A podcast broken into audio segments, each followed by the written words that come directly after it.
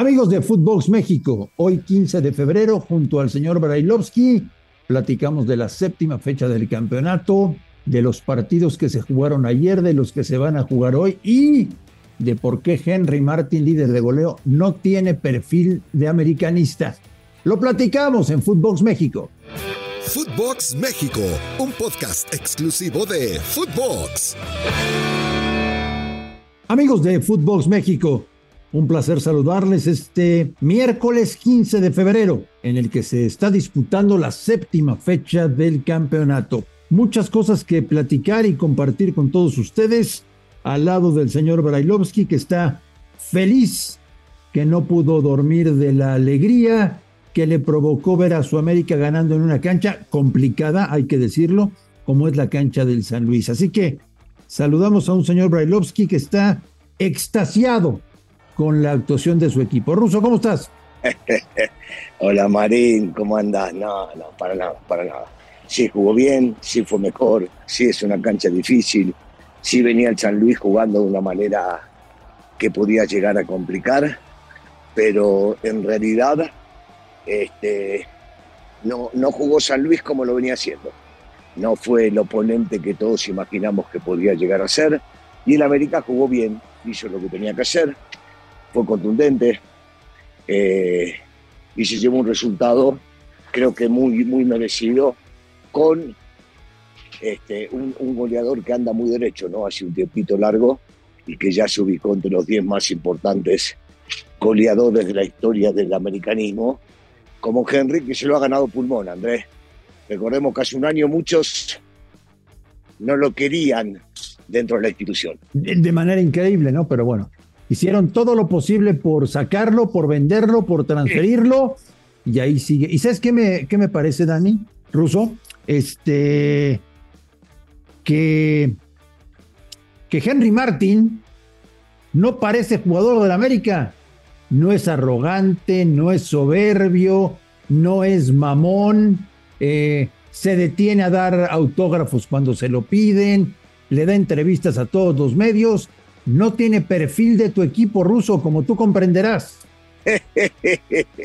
a ver, Henry, Henry es jugador de América, Henry merece estar en América, Henry tiene una personalidad importante, el chico ha pasado por eh, muchos eh, inconvenientes, él solo declaró que esto tiene que ver con un tema mental y psicológico que se recuperó muy bien y que por eso está donde está. De ahí a que sea o no sea todo lo que estás metiendo en el medio tiene nada que ver. Es de América, y demuestra que lleva muy bien la capitanía, la camiseta y el escudo. Yo lo único que te dije es que no tiene perfil para ser jugador del América. No, ¿cómo no? ¿Por qué? Porque, porque, porque no es, no es este mamila. no tiene nada que ver.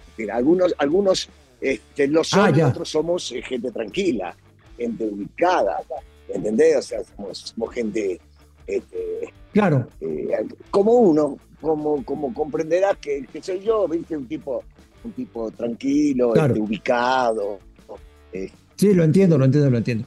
Oye, Russo, si hoy te digo, hoy 15 de febrero, apuestas a que Henry va a ser campeón de goleo, ¿qué me dirías?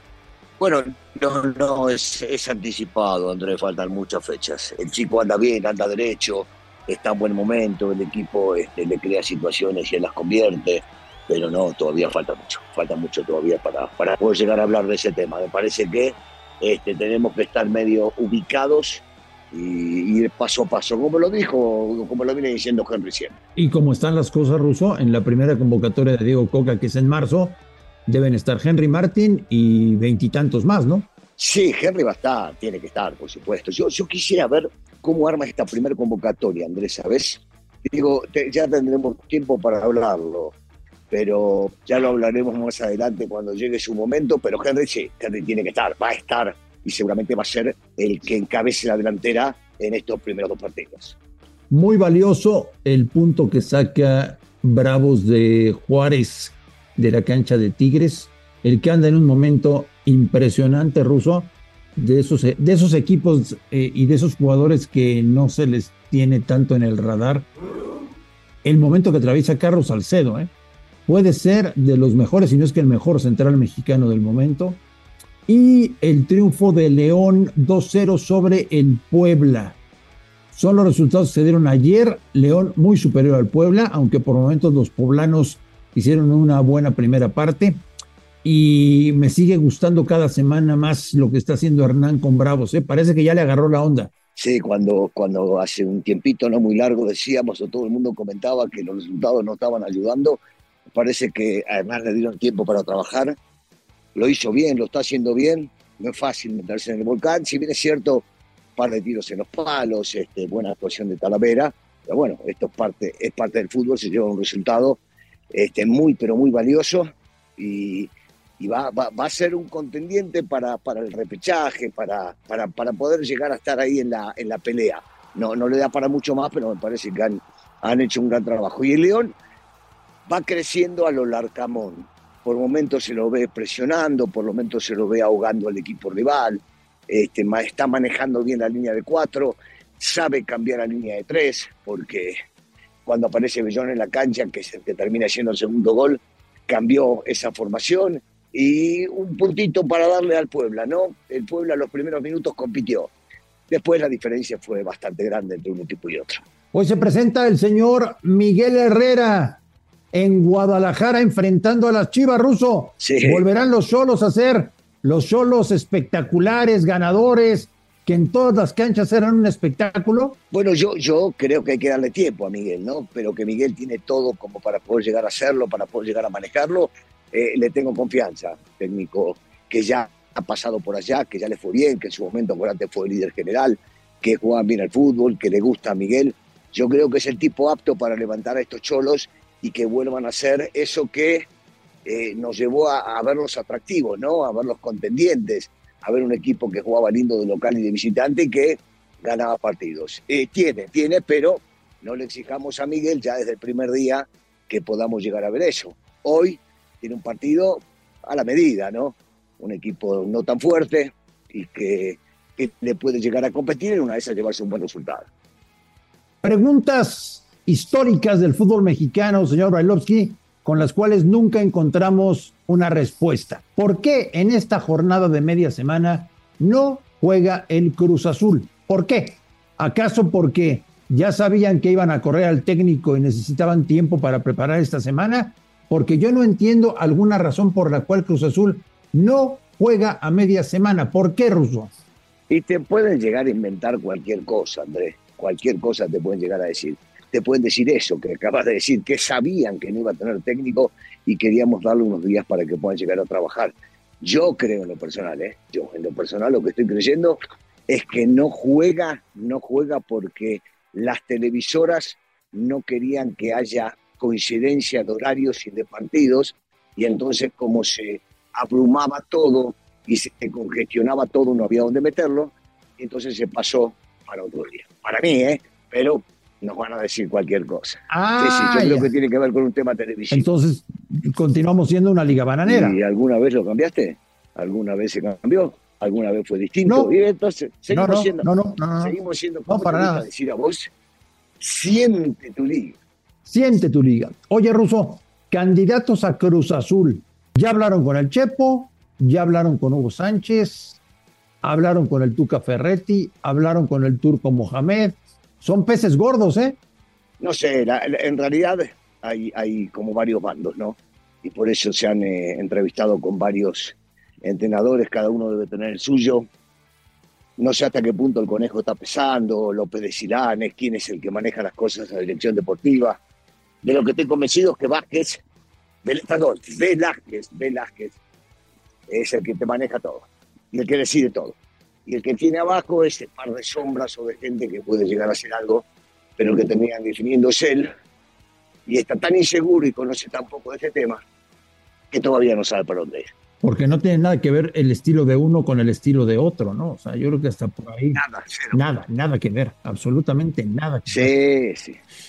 Totalmente de acuerdo contigo. Es lo mismo que pasa en la selección, Andrés, cuando designan un técnico y vos decís, ¿y qué tiene que ver este con aquel? Bueno, es exactamente lo mismo. Se puso bonito lo de la selección porque ayer ya por primera vez Almada dijo que le sorprendió y que no le gustó la designación de Coca. Sí, sí, bueno, está bien, Almada. Acordate, eh, eh, muchos queríamos que sea Almada por, por el estilo, por la idea, por el fútbol, porque juega con jovencitos, pero Por el otro lado, también sabíamos que iba a ser complicado. Si el grupo Pachuca no se presentó y renunció a estar en este conjunto de, de presidentes o dueños que terminan decidiendo el futuro de la selección nacional, era lógico que esta gente no lo vaya a votar Almada. Simple. ¿Sabes qué? ¿Sabes qué me contaron? Yo ya llegué a un momento en el fútbol mexicano que me creo absolutamente todo. Que una de las cosas que bajaron a Almada fue que alguien en, las juntas de, dueños del comité decía, es que es demasiado intenso en la banca y en la raya lateral del campo. Es muy intenso y es tan intenso que estresa a los jugadores. Hasta eso llegaron a decir, Ruso. Ah, Está bien, pero hay gente que no lo quería tener ahí adentro. Vos imaginate eh, de lo que tienen que hablar porque no pueden hablar del otro, de la cuestión técnica, de la cuestión futbolística, de la táctica, de la propuesta, del generar eh, ocasiones de gol con su equipo, porque Almada demostró en los equipos que estuvo que siempre tiene un estilo atractivo y que pega y que va bien con el futbolista mexicano. Entonces, ¿qué buscamos? Algo que tenga que ver con lo que no tiene que ver el fútbol no los estresa, no los pone nerviosos, no les grita, déjate de bromar, María, déjate de bromar. Son cosas que están buscando solamente para distraer Totalmente de acuerdo contigo. Pues esta fecha 7 en primera división, ¿qué me recomienda ver el día de hoy, señor Brailovsky? ¿Veo, veo al Necaxa o veo a Monterrey o veo a Cholos? ¿Qué me recomiendas?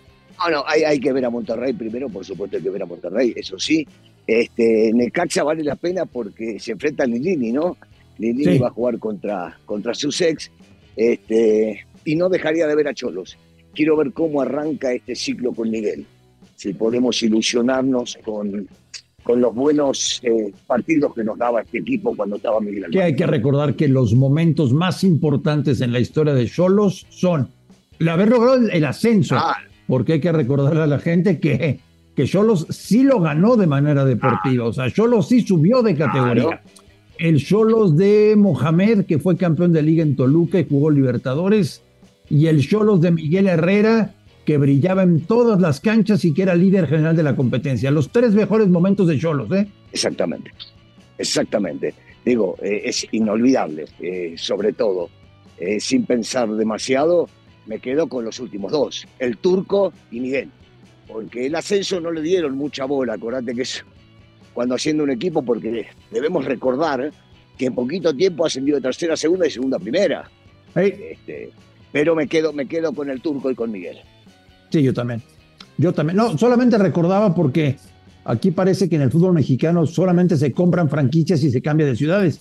Pero hubo una época, hubo una época en que los equipos de segunda división podían subir a primera, ¿no?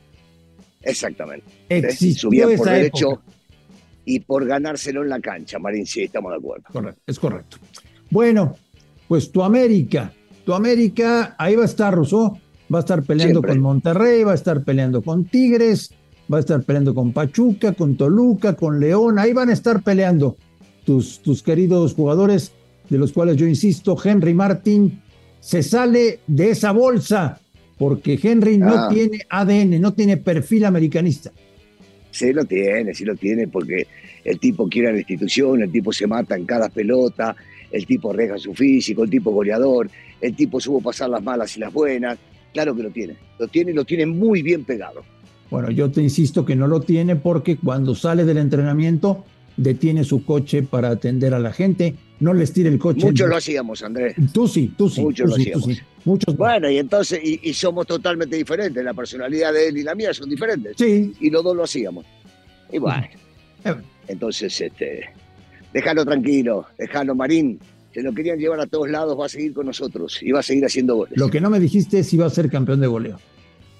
No, no te lo dije porque no tengo la bola de cristal, pero sí lo va a pelear. Sí lo va a pelear. El año pasado estuvo cerquita y este año va a estar ahí peleando de vuelta. Señor Bailovsky, fuerte abrazo y que sea un maravilloso miércoles. Igualmente, André, un saludo para toda la gente que nos escucha. A nombre de Daniel Brailovsky y de André Marín, esto fue Footbox México del miércoles 15 de febrero. Gracias por escucharnos y un fuerte abrazo. Esto fue Footbox México, solo por Footbox.